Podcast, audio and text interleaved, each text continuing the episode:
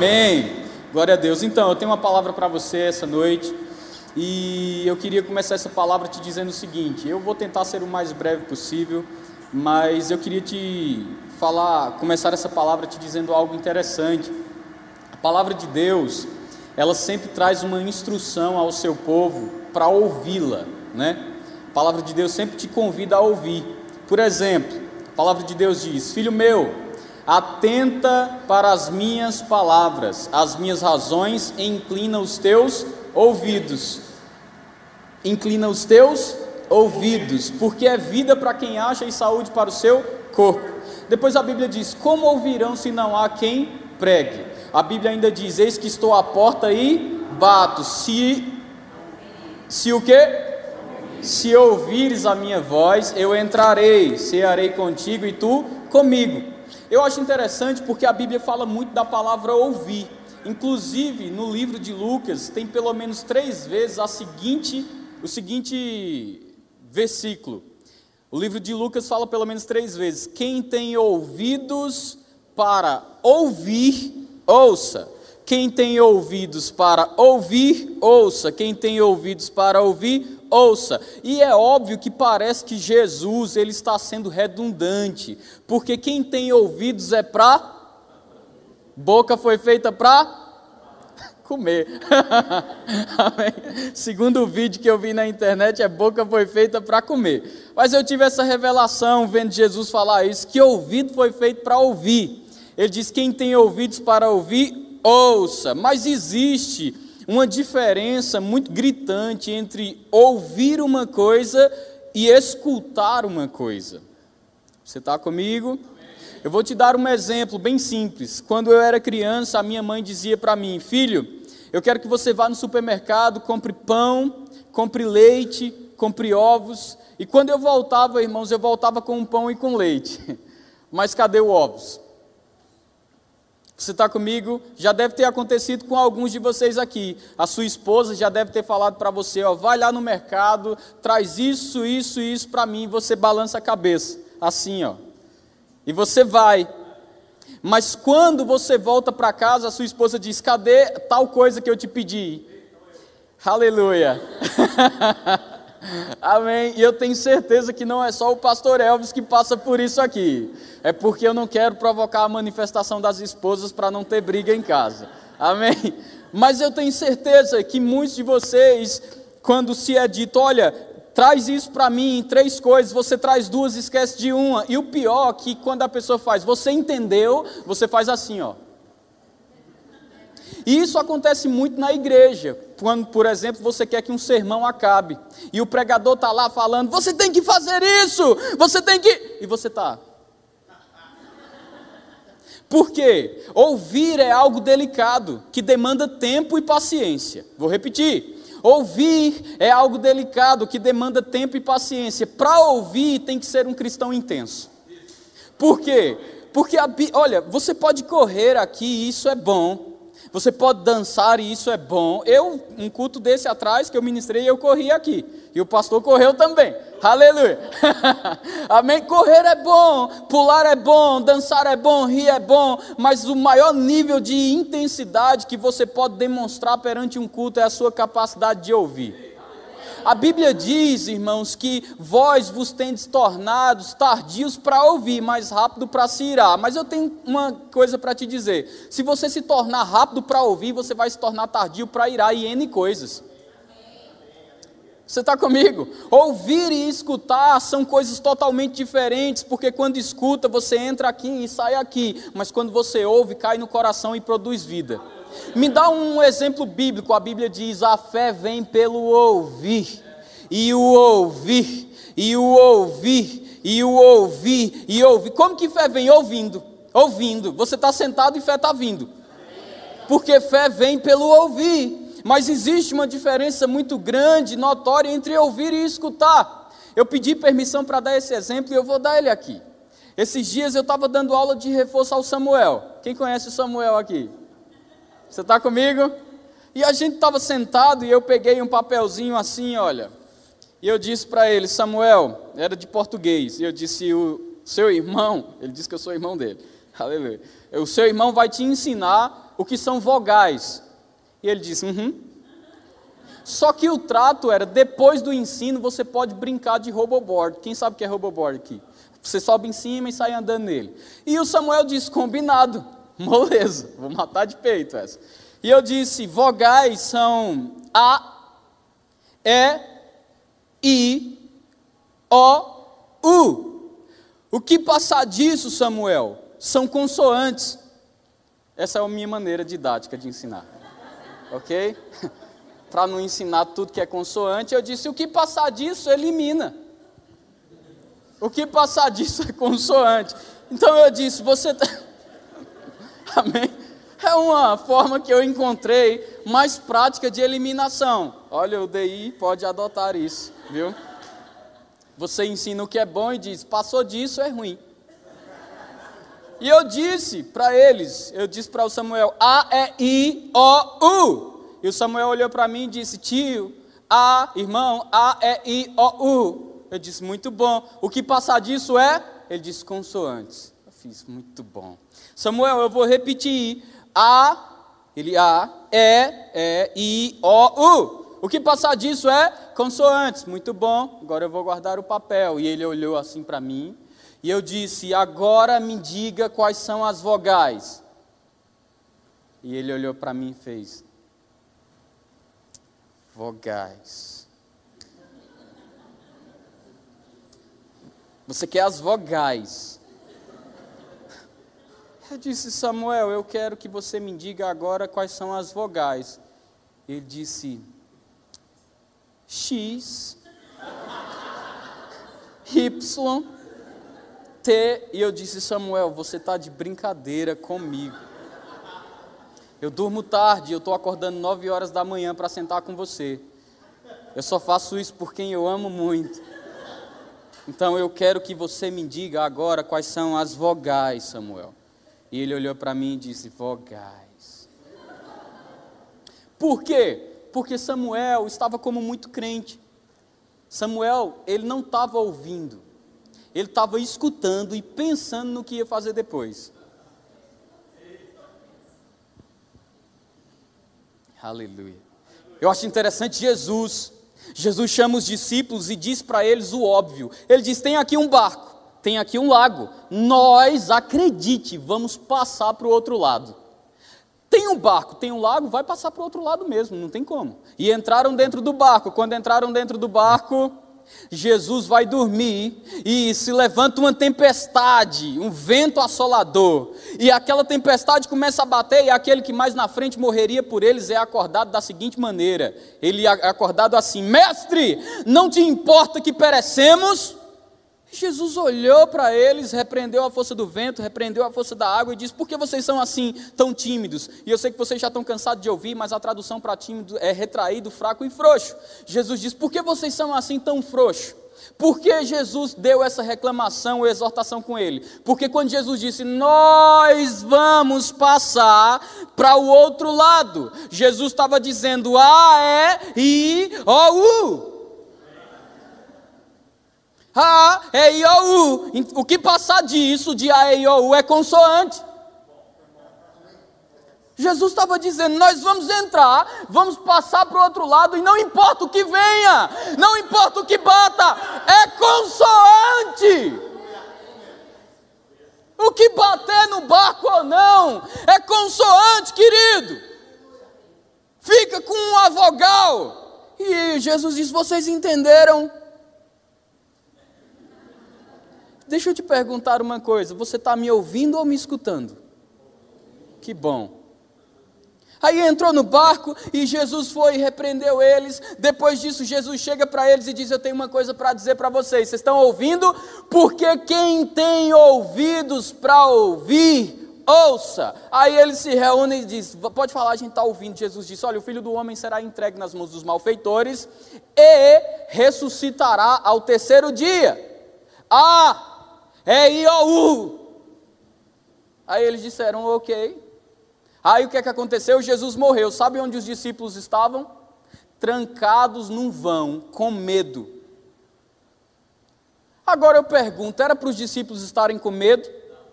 Na hora da pressão, era para estar com medo? Na hora da pressão era para ele falar assim, ó. Ele disse para a gente que no terceiro dia ressuscitaria. Gente, vocês lembram quando ele estava na cruz? Ele falou: Eu faço nova todas as coisas. Jesus estava recuperando tudo que o homem havia perdido no jardim, e Jesus estava dizendo: Fica tranquilo, você consegue aguardar três dias? Três dias é muito para você?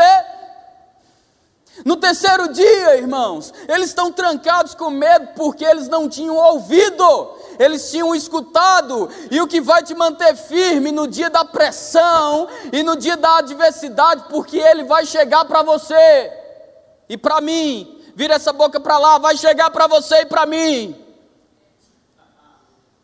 Mas o que vai te manter firme no dia da pressão é você ter uma palavra para levantar você por dentro. Sabe, eu quando eu estava estudando, eu ia fazer prova, e eu não estudava para a prova. Quando eu sentava em frente a ela, que eu ia fazer, como um bom crente que era, eu dizia: Espírito Santo, você é o meu ajudador, você pode me ajudar? E o Espírito Santo dizia: Eu não posso me negar a te ajudar, eu vim para isso, mas eu só te ajudo quando você me dá ferramenta. Tem muito crente afundando, não é porque não é intenso, nem corre, nem dança, nem pula, nem dá o dízimo, é porque não ouve. Mas se hoje ouvires a minha voz, aleluia.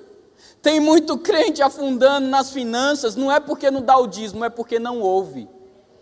Tem muito crente afundando no casamento, não é porque não é um bom esposo ou uma esposa boa, é porque não ouve. Tem muito crente afundando na criação dos seus filhos, não é por nada, é porque não ouve. Tem muito crente afundando no ministério, não é por nada, é porque não ouve.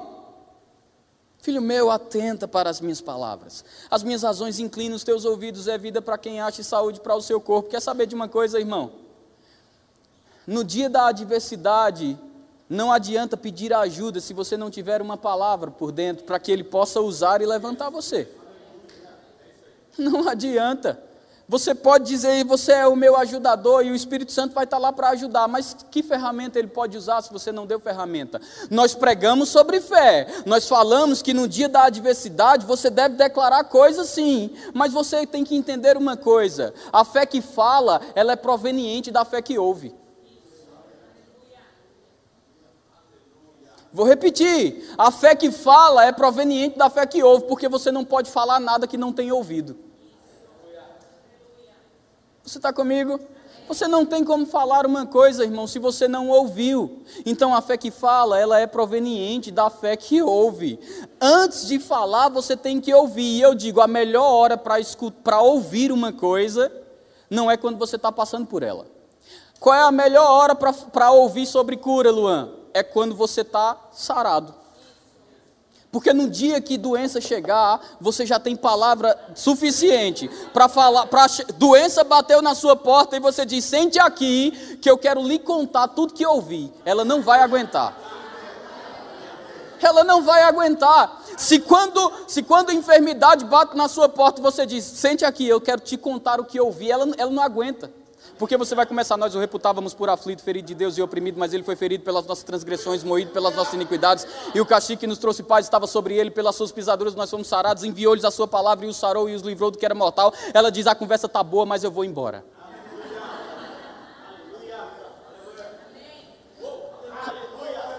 Quando, meu irmão, a melhor hora para você ouvir sobre casamento não é quando você casa. A melhor hora para você ouvir sobre casamento é antes de casar. Porque quando o problema bater, você tem palavra sobre casamento. A melhor hora para escutar sobre depressão não é quando depressão chega. Porque aí ela já está com você e ela está ali dizendo: não, não é bem assim, não é bem assim. Sabe por que os discípulos estavam trancados? Porque ali eles ficavam: não deve ser bem assim como ele disse. Mas se você ouvir, você vai dizer: ei! Foi assim mesmo que ele falou. E a Bíblia diz que assim como a chuva desce do céu e molha a terra e a terra produz o seu fruto, assim é a palavra que sair da sua boca não volta para ele vazia. O que você está querendo dizer com tudo isso? Eu estou querendo dizer para você que ouvir além de ter um poder extraordinário de renovar a sua mente, e é um poder extraordinário, ela também tem o poder de te ensinar, a audição tem o poder de te ensinar a maneira que Deus pensa e a maneira que o mundo pensa. E a audição também tem o poder de te ensinar como reagir diante dessas questões de como Deus pensa e como o mundo pensa. Dentre tantas coisas que eu poderia citar na esfera do ouvir, eu gostaria de falar, por exemplo, sobre autoridade. Na esfera do ouvir ainda. Porque o mundo, ele fala sobre autoridade. E existe uma maneira que o mundo fala sobre isso e nós passamos a vida ouvindo. Eles dizem assim: ó, autoridade é, é algo bom de ser. Por quê? Você manda e você desmanda. A autoridade é algo tão bom de ser que é glamuroso. Você tem um título. Pode ter certeza, se você sentar com o pastor Elvis, você vai ver. Muita gente na igreja quer ser autoridade. As pessoas, às vezes, elas se convertem e elas já pensam: que autoridade eu vou ser? Eu acho que eu vou ser um pregador. E nada de ruim em desejar isso, porque a Bíblia diz que o que almeja o episcopado, excelente obra almeja. O problema é que quando você pode entrar numa coisa com conceitos antigos que você ouviu. E isso é perigoso, porque o mundo fala, autoridade é algo glamuroso, você pode ser uma autoridade, e isso vai te dar status, portas abertas. Sabe, você pode ser uma autoridade e você pode mandar e desmandar em alguém. Quem aqui tem filho? Sabe quando você, você manda no seu filho? Irmão, não me deixe em dúvida não, para eu não mudar a pregação. Você manda no seu filho ou não? É claro que manda. Você pode sentar no sofá e pode dizer, filho, pega comida para mim. E ele pode até não querer pegar, mas ele vai pegar. Você pode sentar com seu filho e falar: Você vai fazer essa tarefa aqui. E ele vai fazer mesmo sem querer, mas ele vai, porque ele entende: Meu pai é autoridade. Autoridade é algo bom, porque você pode mandar e você pode também não mandar. E a autoridade, segundo o que eu estou ensinando aqui no Rema, por falar nisso, é você ter o poder de falar e ser obedecido. Você achou legal? Mas se a autoridade é algo tão bom, tão por que você não tem dez filhos? Porque você ia poder mandar nos dez. Já pensou? Ricardo, Rodrigo, Rodolfo, para lá. Fulana, fulana, para lá. Faz isso. Por que você não tem? Porque você tem um conceito errado de autoridade. Você pensa que autoridade é algo glamuroso, que você pode simplesmente mandar ou não, mas se você se você se a autoridade fosse isso mesmo, você entenderia que é algo tão bom que você teria dez filhos. Mas quando você vai ouvir como Deus pensa sobre isso, sabe o que é que Deus pensa? Envolve muito mais sacrifício do que bônus. Envolve muito mais responsabilidade do que deleites. Envolve muito mais doação do que ser doado. Quem se doa mais? Você se doa mais para os seus filhos ou seus filhos se doam mais para você? Hã? Ah, é você que se doa mais? Quem paga colégio? É o menino ou você? Ah, é você? Que legal. Por que não tem dez? Não é bom ser autoridade? Você devia ter dez. Quem que paga a comida que é colocada dentro da casa? Você ou seu filho? É você. Então por que você não tem dez? Porque você entende a maneira como Deus pensa de uma autoridade é que envolve muito mais sacrifício e doação do que receptividade.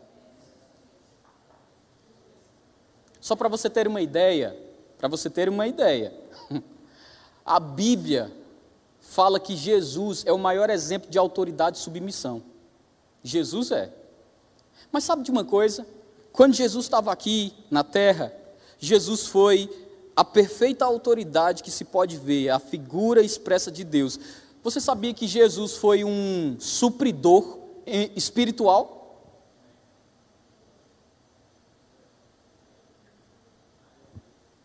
Jesus foi um supridor espiritual. Você pode ver, Pedro está lá e Jesus diz assim para Pedro: ó, Pedro, deixa eu te dizer uma coisa. Eu roguei por ti para que a tua fé não desfaleça. Pedro, deixa eu te dizer uma coisa. Eu orei por você porque Satanás, o inimigo da tua alma, pediu para peneirar-te. Satanás pediu para passar você numa peneira, Pedro. Eu roguei por ti para que a tua fé não desfaleça. Quando você levantar, fortifica os teus irmãos. Jesus estava no momento que ia para a cruz, mas ele nem estava pensando nele. Jesus sabia, eu sou um supridor espiritual e como supridor espiritual eu tenho que prestar conta, porque a Bíblia diz que eu vou prestar conta de todo mundo. Pai, eu não peço que os tire do mundo, mas que os livre do mal. Jesus era um supridor espiritual fantástico. Fantástico, irmãos. Jesus sabia, Jesus chegava para as pessoas e ele dizia: As palavras que eu vos falo são espírito e vida. Meu irmão, que fantástico! Jesus Cristo de Nazaré, ele sabia que era um supridor espiritual. Jesus foi capaz de dizer a homens atribulados: Eu vos deixo a paz, a minha paz eu vos la dou, não vos la dou como o mundo te dá, não se turbe o vosso coração, nem se atemorize. Você está me ouvindo? E sabe de uma coisa, irmãos? Aqueles homens, eles olhavam e eles diziam: Para onde nós vamos? Para onde nós vamos, Jesus? Só tu tens as palavras de vida eterna. Jesus era um supridor espiritual. Quer ver outra coisa que Jesus era? Jesus era um supridor emocional. Prova para mim que Jesus era um supridor emocional. Vou te provar. Jesus chamou o povo e disse assim: Vinde a mim, todos vós que estáis e sobrecarré, eu vos aliviarei. Tomai sobre vós o meu jugo e aprendei de mim, que sou manso, que sou humilde de coração. Jesus era um supridor emocional. Jesus chamava o povo para perto e dizia: Olha, deixa eu te dizer uma coisa. Você está cansado? Está sobrecarregado? Não tem problema, eu vos aliviarei. Não se engane, irmãos, que um supridor emocional não é alguém que te repreende. Porque Jesus olhou para Pedro e disse: Para trás de mim, Satanás, tu não cogita dos planos de Deus. Mas um supridor emocional é aquele que sabe repreender e também sabe fazer o que Jesus fez. Jesus colocou o braço aqui em Pedro, ó, saiu andando com Pedro na praia e falando o seguinte: quando Pedro se achava fora do time: Pedro, tu me amas? Pedro, tu me amas? Pedro, tu me amas? Senhor, tu sabe todas as coisas. Fica tranquilo, campeão. Apacenta as minhas ovelhas. Jesus sabia Mas Jesus também sabia colocar para cima. Aleluia. Você sabia, eu já fui repreendido pelo pastor Elvis, você sabia? É uma bênção, irmão. É muito bom. Aleluia. Mas eu também já fui colocado para cima.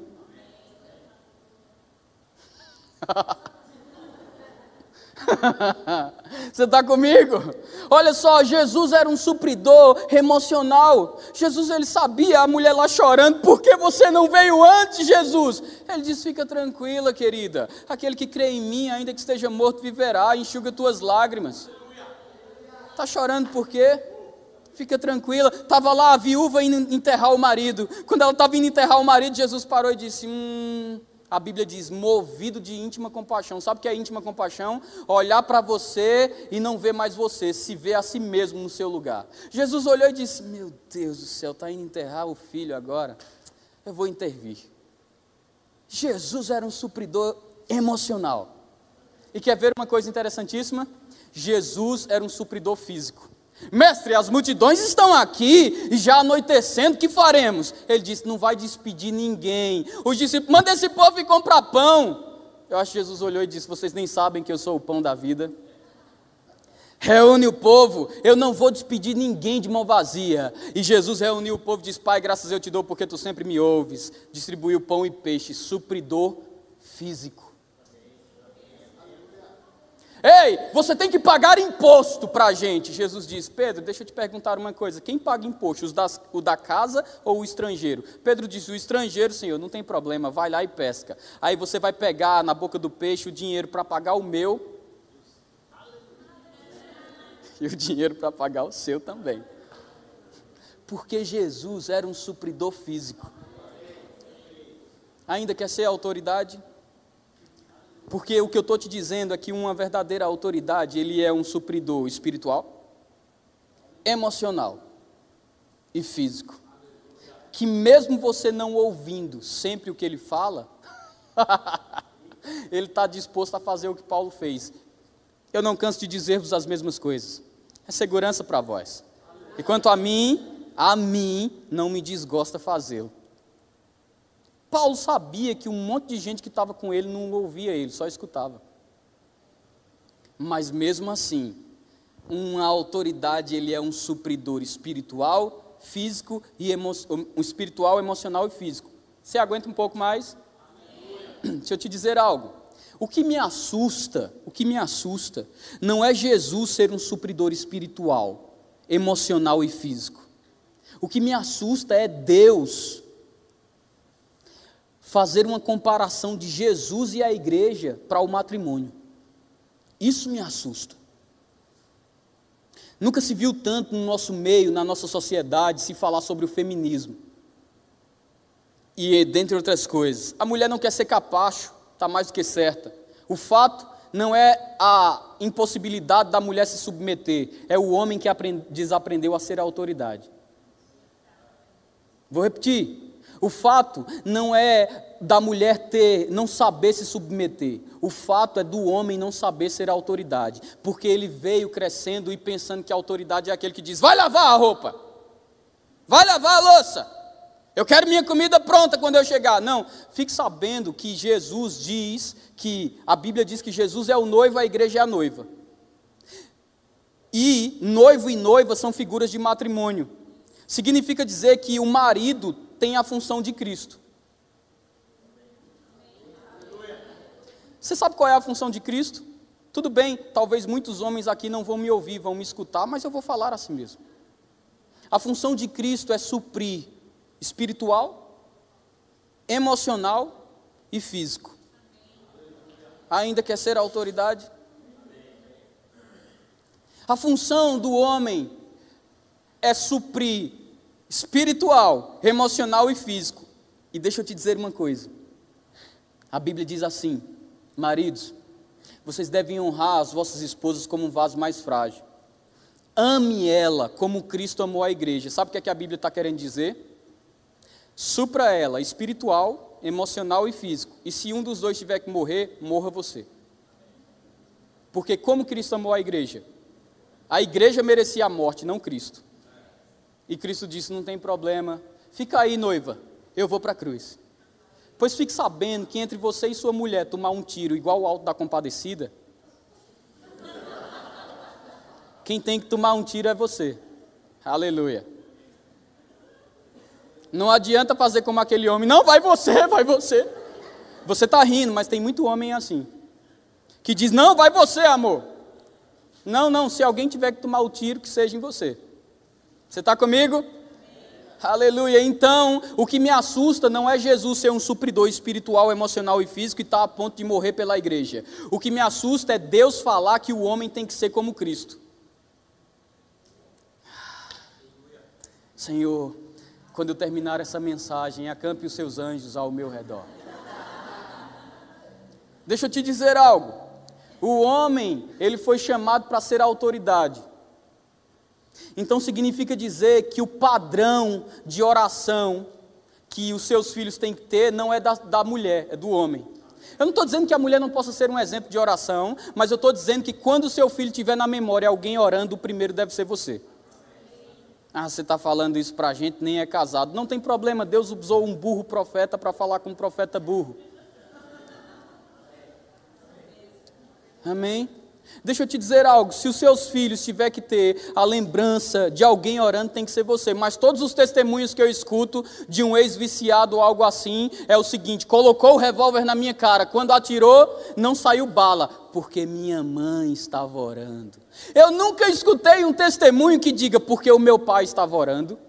Eu nunca escutei um testemunho que alguém diga assim: eu não levei um tiro, eu não capotei o carro, eu não bati de carro porque meu pai estava orando. As pessoas dizem: eu não capotei o carro, não levei um tiro porque minha mãe estava orando. E eu pergunto: cadê os homens?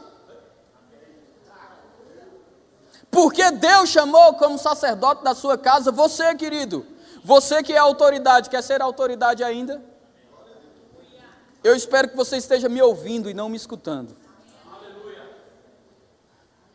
Deixa eu te dizer algo. Você foi chamado para ser um exemplo espiritual na sua casa, a ponto dos seus filhos e sua mulher se espelharem em você. Porque eu vou te dizer algo: a mulher, como o homem como cabeça e a mulher como submissa ao cabeça, ela tem total direito de se espelhar no cabeça. Por isso, eu nunca concordei com os pregadores que falam: a culpa foi de Eva. A culpa não foi Eva ter comido. A culpa foi da incompetência de Adão em guardar a vida de Eva.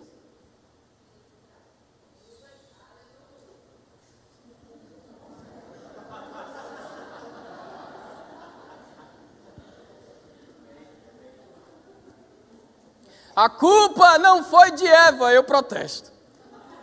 A culpa foi da incompetência do homem, porque eu pergunto: quem escutou a ordem direta de Deus? Vigie o jardim, cultive o jardim. Foi Eva ou foi Adão? Pois eu quero te dizer uma coisa, meu querido. Fique certo disso. No seu casamento, Deus vai cobrar a responsabilidade espiritual primeiro, não vai ser da sua amada. Quando Jesus olhar com olhos de fogo para vocês, o primeiro olhar vai ser para você. Porque quando Deus foi ter com o homem no jardim, ele não fez, Eva! Eu sei que foi você que comeu primeiro.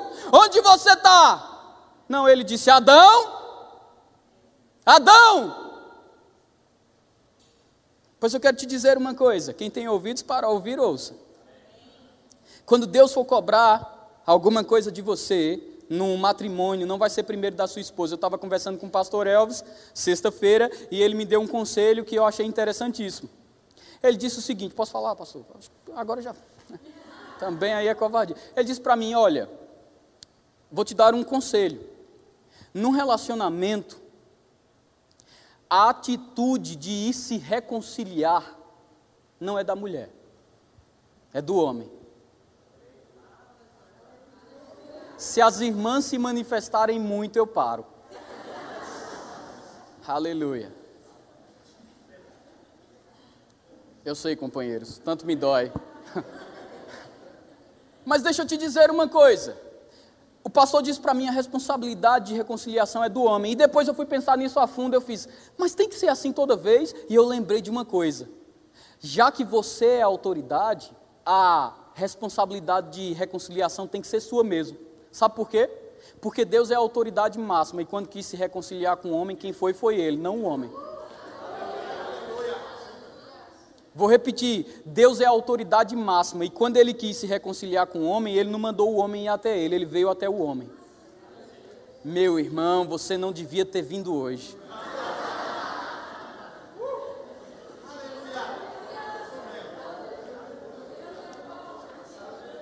Não devia. Não, mas tem que ser um jogo onde um cede e o outro cede. Quem te ensinou assim? Pois eu vou te dizer, você ouviu errado. Quem tem ouvidos para ouvir, ouça. E o que eu tenho para dizer a você essa noite é o seguinte: a responsabilidade, como eu ouvi, de não dormir de bumbum virado, é sua.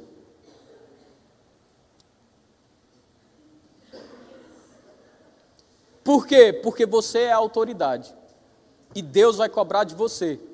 Pergunta duas: Você está me ouvindo? Segunda pergunta: Quer ser autoridade ainda?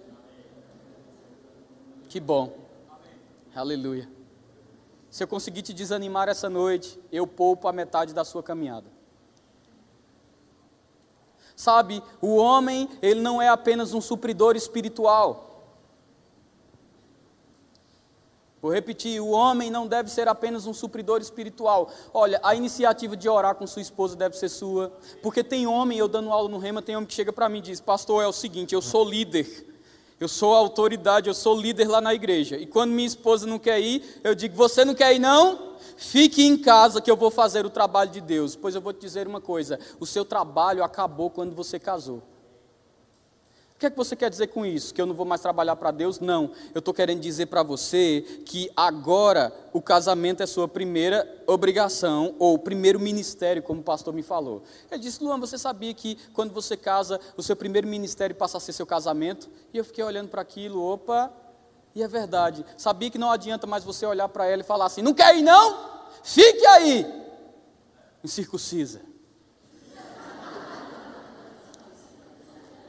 Não, não adianta mais. Agora você tem que. Você, escute, quem tem ouvidos para ouvir, ouça. Agora você vai ter que ser um motivador espiritual da sua esposa. O que, é que você, o que é um motivador espiritual? Agora é você quem tem que chegar e falar assim: amor, nós vamos orar hoje. Orar hoje? É, nós vamos orar hoje, porque eu quero uma mulher em casa cheia do Espírito. Eu não estou vendo você orar, meu bem. Aleluia! Então nós vamos orar hoje. Meu irmão, você vai aprender.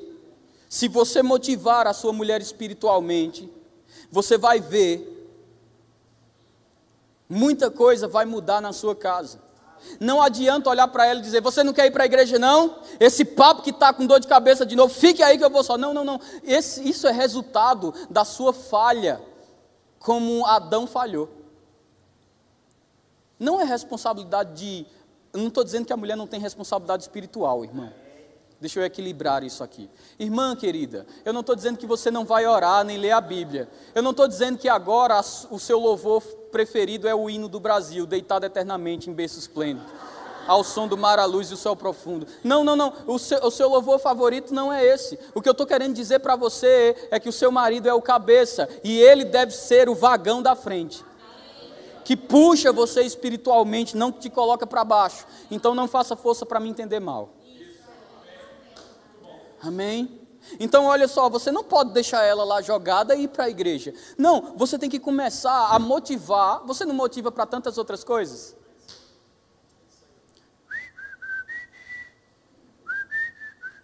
Aleluia. Você tem que começar a ser um motivador espiritual também. Você sabia que família é projeto de Deus? É, você sabia mesmo? Você escutou isso ou você ouviu? Porque se você ouviu, está na hora de levar a sério, irmão. Então chega e diz: Olha, nós vamos orar, e aqui em casa agora, antes da, de a gente comer, a gente vai orar. Isso é religiosidade. Adquira um padrão de santidade. Isso é religiosidade. Se não houver padrão, nós vamos criar uma religiosidade anti-religiosidade. Já que a religiosidade é orar antes de comer, a gente vai ser o religioso que não ora porque é religiosidade. Já que é religiosidade impor as mãos sobre os filhos, a gente vai criar outro padrão. Eu não vou impor, não, porque isso é religiosidade. Você é um religioso, anti-religiosidade. E nem sabe. Porque religiosidade não é de, definido pela frequência. Religiosidade é definido pela revelação.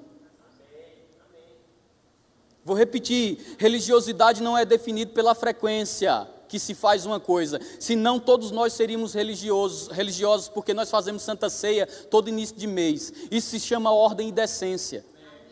Então, religiosidade não é definida pela frequência, religiosidade é definida pela revelação com a qual você faz. Então, pode orar antes da refeição, sua mão não vai cair, não. Amém? O homem é um supridor espiritual e o homem é um supridor emocional também. Emocional. É, você sabia que emocionalmente a mulher é um pouco mais frágil que o homem? Tudo bem, eu não estou generalizando. Tem mulheres que são muito mais firmes. Você pode falar com ela, faz isso! E ela diz, tudo bem!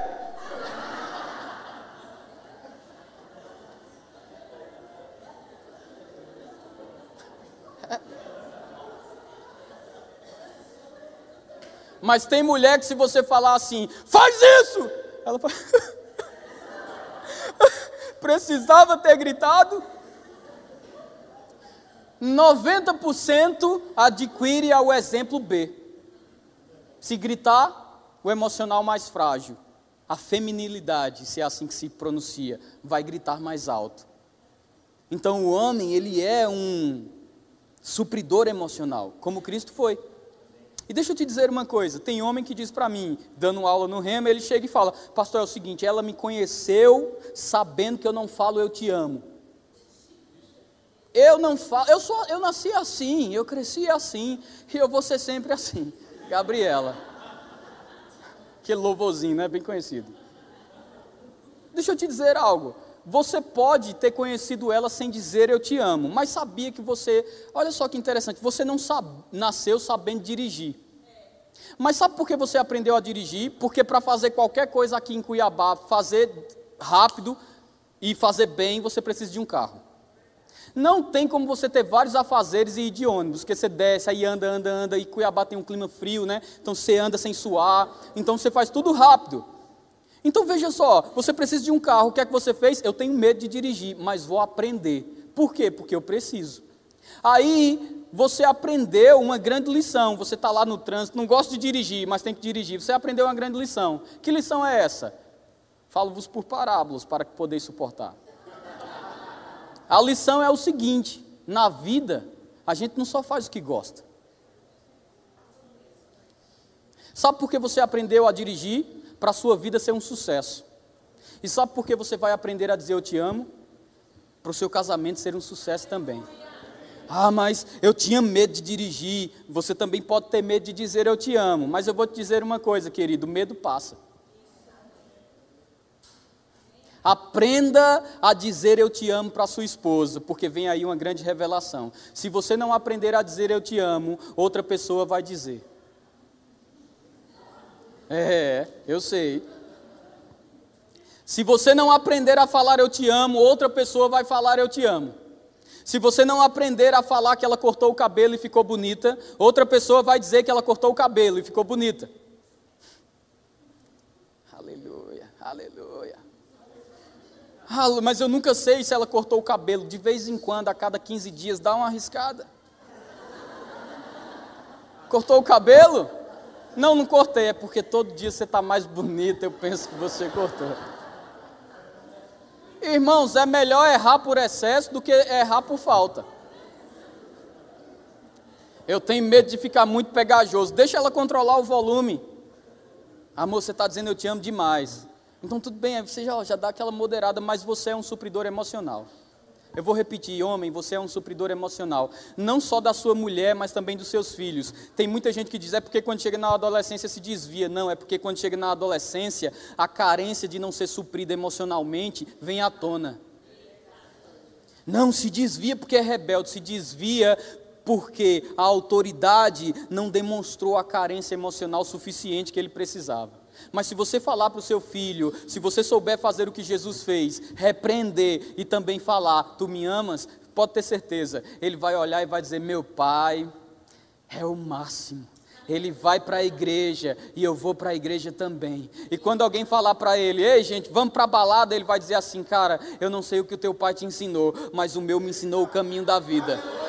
Porque se não for assim, irmãos, nós temos que rasgar as nossas Bíblias. A Bíblia diz: ensina o menino no caminho em que deve andar e jamais se desviará dele. Deixa eu abrir um parênteses aqui. Quando a Bíblia diz ensina o menino no caminho que deve andar, não é, não está escrito mulher ensine o menino no caminho que deve andar. O que você está querendo dizer com isso? Eu estou querendo dizer que muito homem só olha e diz: é isso que sua mãe está falando, viu? Sua mãe está falando, escute ela. Não, querido, você tem que falar também nós estamos quase em uma cultura de transferir toda a carga educacional para a mulher. Vou repetir, nós estamos adquirindo uma cultura de transferir toda a carga educacional para a mulher. A mulher que senta e ensina, a mulher que corrige, a mulher que quando bate a porta do quarto vai lá, deixa que eu falo com ele, você grita muito, deixa que eu vou. Não! É você quem tem que ir lá e falar com ele. Para de transferir a carga educacional para sua mulher. Você é homem ou não é?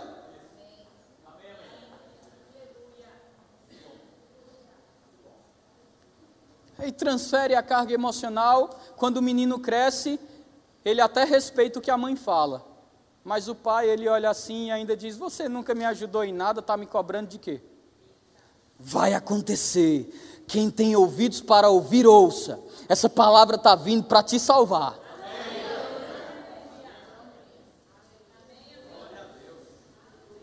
O homem é sim um supridor emocional. Eu não tenho habilidade para isso, meu filho, entenda. Você não faz na vida apenas o que gosta.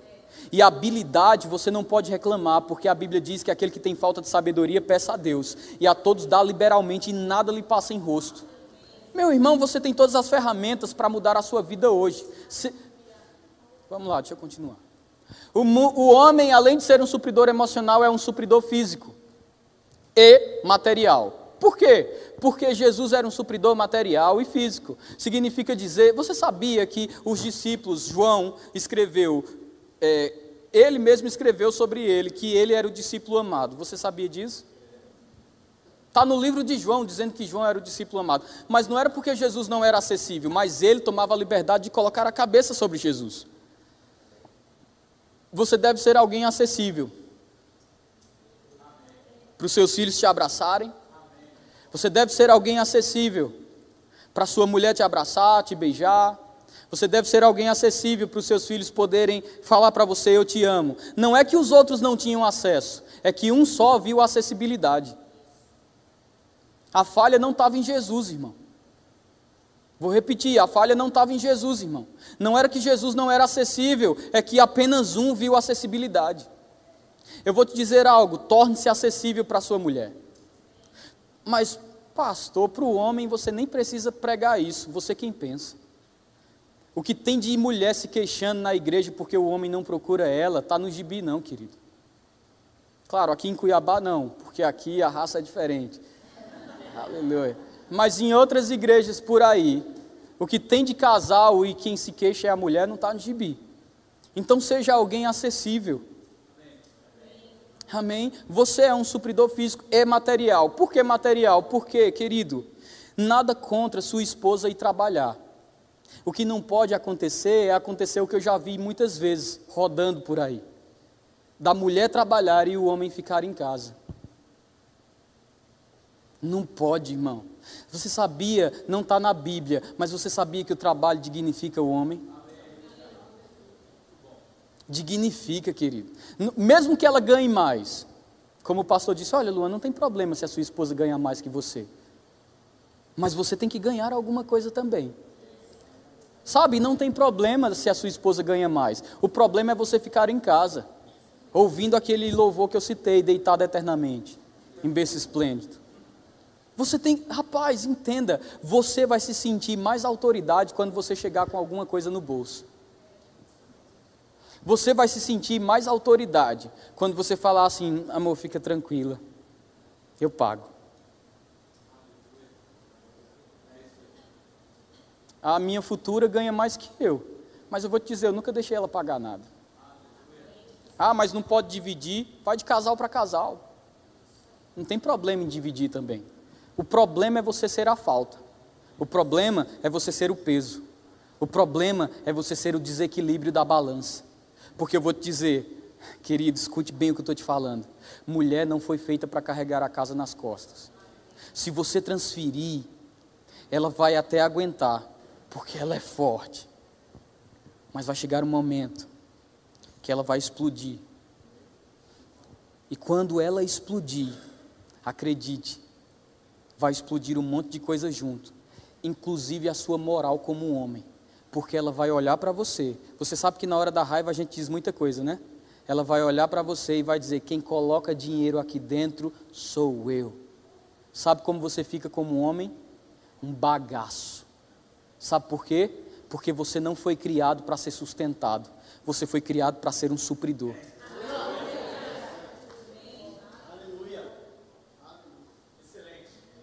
Eu não sei se você aguenta mais. Mas quem tem ouvidos para ouvir, ouça. Você está me escutando ou me ouvindo? Pois eu vou te dizer a parte boa. Quer dizer então que a autoridade é tudo. Eu não quero mais ser, não. Calma. Calma. Primeira coisa que eu vou te dizer: para toda autoridade se tem que entender uma coisa. Auto... Escute isso, vai te libertar autoridade, é, toda autoridade é instituída por Deus. Tudo que é instituído por Deus foi feito para funcionar bem. E tudo que é instituído por Deus ganha uma graça para operar.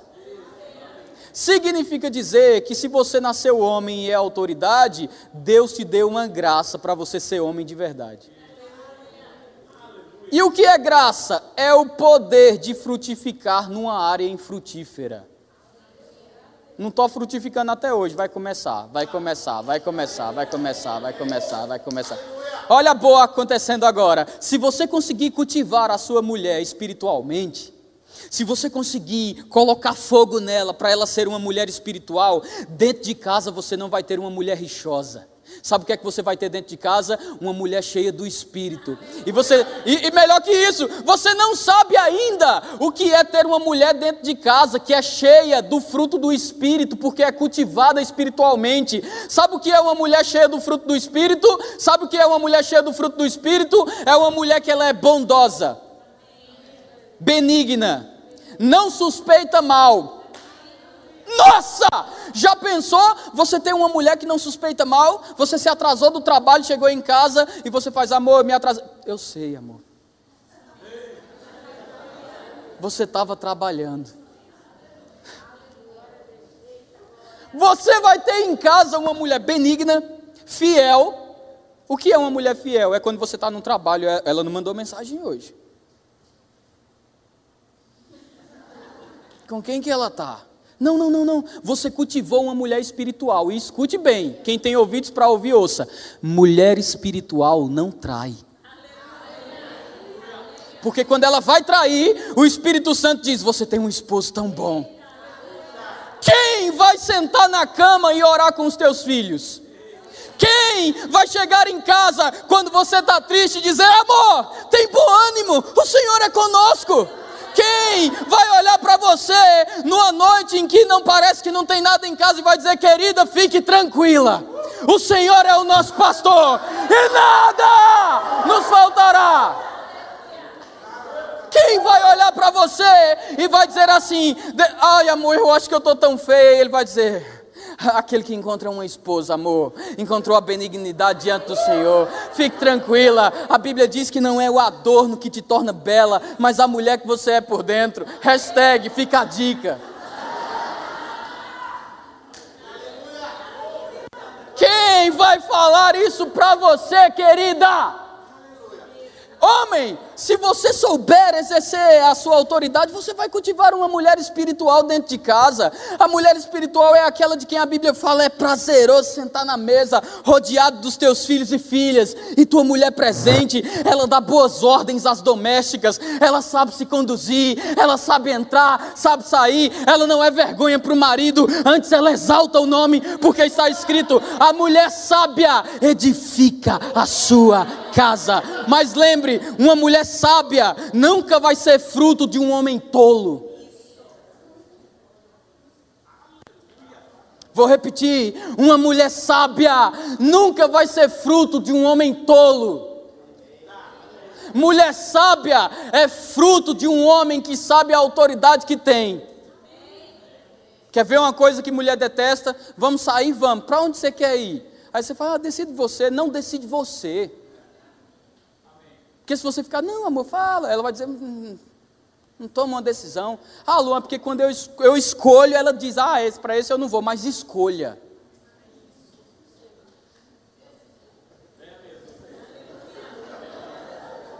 Depois que você falar três vezes para ela que vai comer espetinho de gato, ela vai dizer para você, amor, vamos para tal lugar?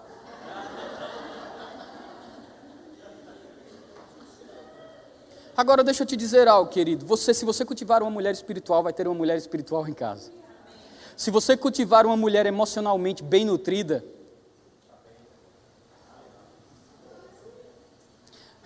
se você cultivar uma mulher nutrida emocionalmente, ela nunca vai ficar com ciúme das outras, porque ela sabe. Ele, ele diz tanto que me ama, que se a fé não veio pelo ouvir para ele, Querido, se você cultivar uma mulher emocionalmente, você vai ter uma casa em paz. Você vai ter uma mulher que você não precisa estar falando para ela, amor, meu Deus do céu, por que, que a casa está desse jeito de novo? Não vai precisar. Ela vai dizer, ele vai chegar. A casa tem que estar arrumada. Ele merece o melhor. O que é que você está querendo dizer? Se você aprender a ser autoridade, você vai cultivar a sua mulher espiritual, emocional e físico. Qual é a boa nova? Você vai ter a melhor versão da sua mulher espiritual. Você vai ter a melhor versão da sua mulher emocional. Você vai ter a melhor versão da sua mulher física. Sabe por que muita mulher não se arruma? Porque você não diz mais que está bonita, ela diz: me arrumar para quê? Se você cultivar a sua mulher fisicamente, nem vou entrar nesse assunto que tem criança aqui. É brincadeira, gente. Acho que já dá para eu encerrar essa palavra. Quem tem ouvidos para ouvir, ouça. Eu quero te dizer uma coisa: não é peso ser autoridade, mas talvez você está ouvindo como ser uma autoridade da forma errada. Autoridade é um supridor emocional, ou melhor, autoridade é um supridor espiritual, emocional, físico e que está disposto a morrer por ela. Só para fechar a enquete. Vamos lá. Homens, por favor, por favor, para a gente terminar, ok. Não responda o que eu vou perguntar agora. Não, eu não quero. Não responda. Só mulher. Só quero que as mulheres respondam. No final da pergunta. Queridos irmãos, eu vou te mostrar o benefício agora de exercer bem o papel de autoridade. Você quer ver? Mulheres, amadas irmãs, é difícil se. Responda no final. Amadas irmãs, é difícil se submeter a um homem que te supre espiritual, emocional, físico e está disposto a morrer por você?